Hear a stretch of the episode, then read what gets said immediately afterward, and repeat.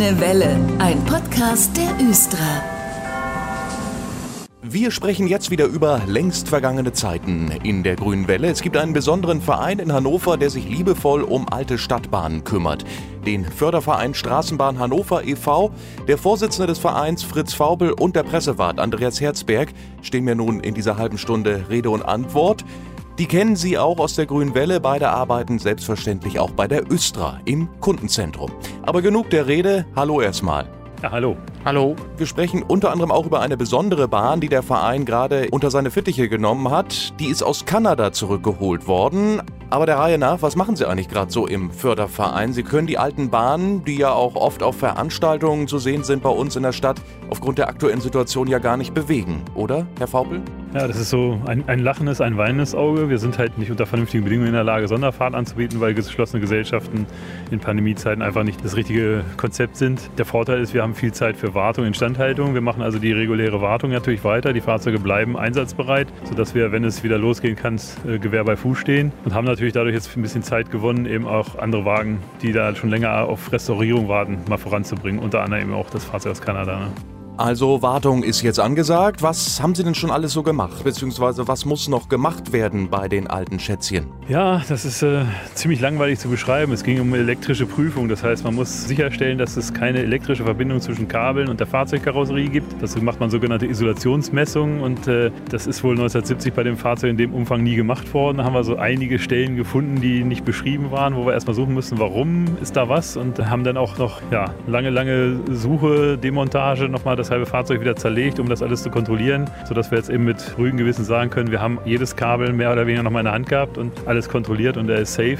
und kann jetzt also demnächst dann auf die Menschheit losgelassen werden. Da sind Sie bestimmt ordentlich auf den Knien rumgerutscht, so stelle ich mir das gerade vor, wenn man so eine alte Bahn überprüfen will. Ja, es gibt eher eine Beule am Kopf, weil du unter der Bahn in der Grube arbeitest und dann halt unter dem Fahrzeug in, in, in Kabelschächten rumkriechst und da sind, äh, ist dann halt eher über Kopf die Gefahr als unter dem Knie, aber es ist halt schon recht anstrengend. Wir hatten auch dann das Glück in Anführungsstrichen, dass wir einen schönen warmen Sommer hatten und äh, es ist in der Grube zwar ein bisschen kühler, aber ich glaube so 34 Grad hatten wir da unten auch. Also das ist dann halt schon ziemlich anstrengend, da seine freien Tage im Schatten in der Grube zu verbringen, im Schweiße seiner Füße sozusagen. Ne?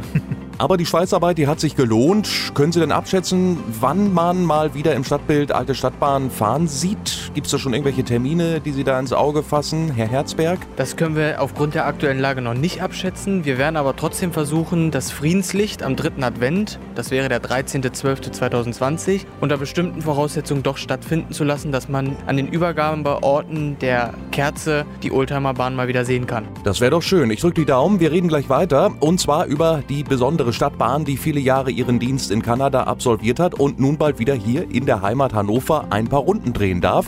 Wie es dazu kam, gleich mehr in der Grünen Welle. Übrigens viele historische Infos zur Östra findet man auch im Östra Fahrtenbuch, dem Östra Blog auf östra.de.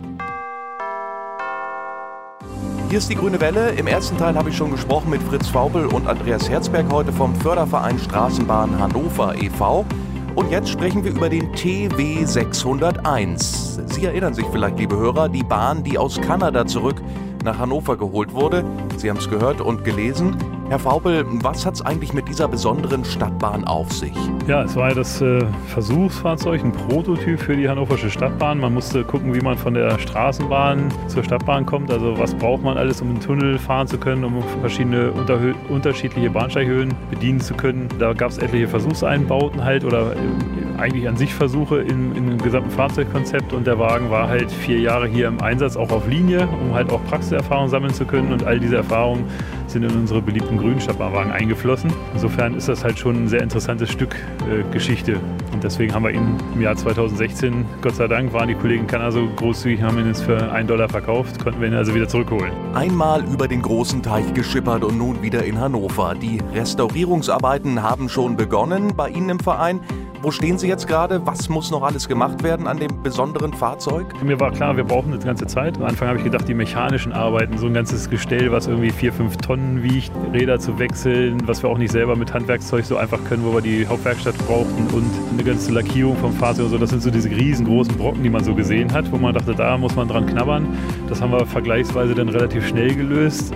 Äh, irgendwelche Schaltungen absichern und zu gucken, funktioniert die so, wie die soll und wenn sie nicht das tut, was sie macht, warum macht sie es nicht und woran woran liegt es. Das waren dann doch schon etliche Monate Prüfaufwand für uns halt, das alles nachzuvollziehen. Und jetzt kommt, äh, wir sind in Deutschland halt noch ein ganz klarer Teil Bürokratie. Das Ganze muss natürlich auch alles auf dem Papier sauber dokumentiert sein. Das heißt, wir müssen diese Arbeiten dokumentieren. Das Ganze muss von der technischen Aufsichtsbehörde mal begutachtet werden, dass sie sagen, ist das denn alles so, wie das sein soll und können wir dann jetzt wieder von alleine gelassen werden. Und in diesem Stadium befinden wir uns jetzt so, dass wir uns also der Abstimmung befinden. Die Arbeiten sind im Wesentlichen alle gemacht. Wir können von unserer Seite jetzt mit ruhigem Gewissen sagen, wir haben alles kontrolliert, alles ist so, wie soll und jetzt müssen wir halt gucken, ob das ausreicht. Herr Herzberg, Sie in der Funktion als Pressewart beim Förderverein Straßenbahn Hannover e.V., Ihnen jucken doch bestimmt schon die Finger und möchten uns doch eigentlich schon allen mehr mitteilen, oder?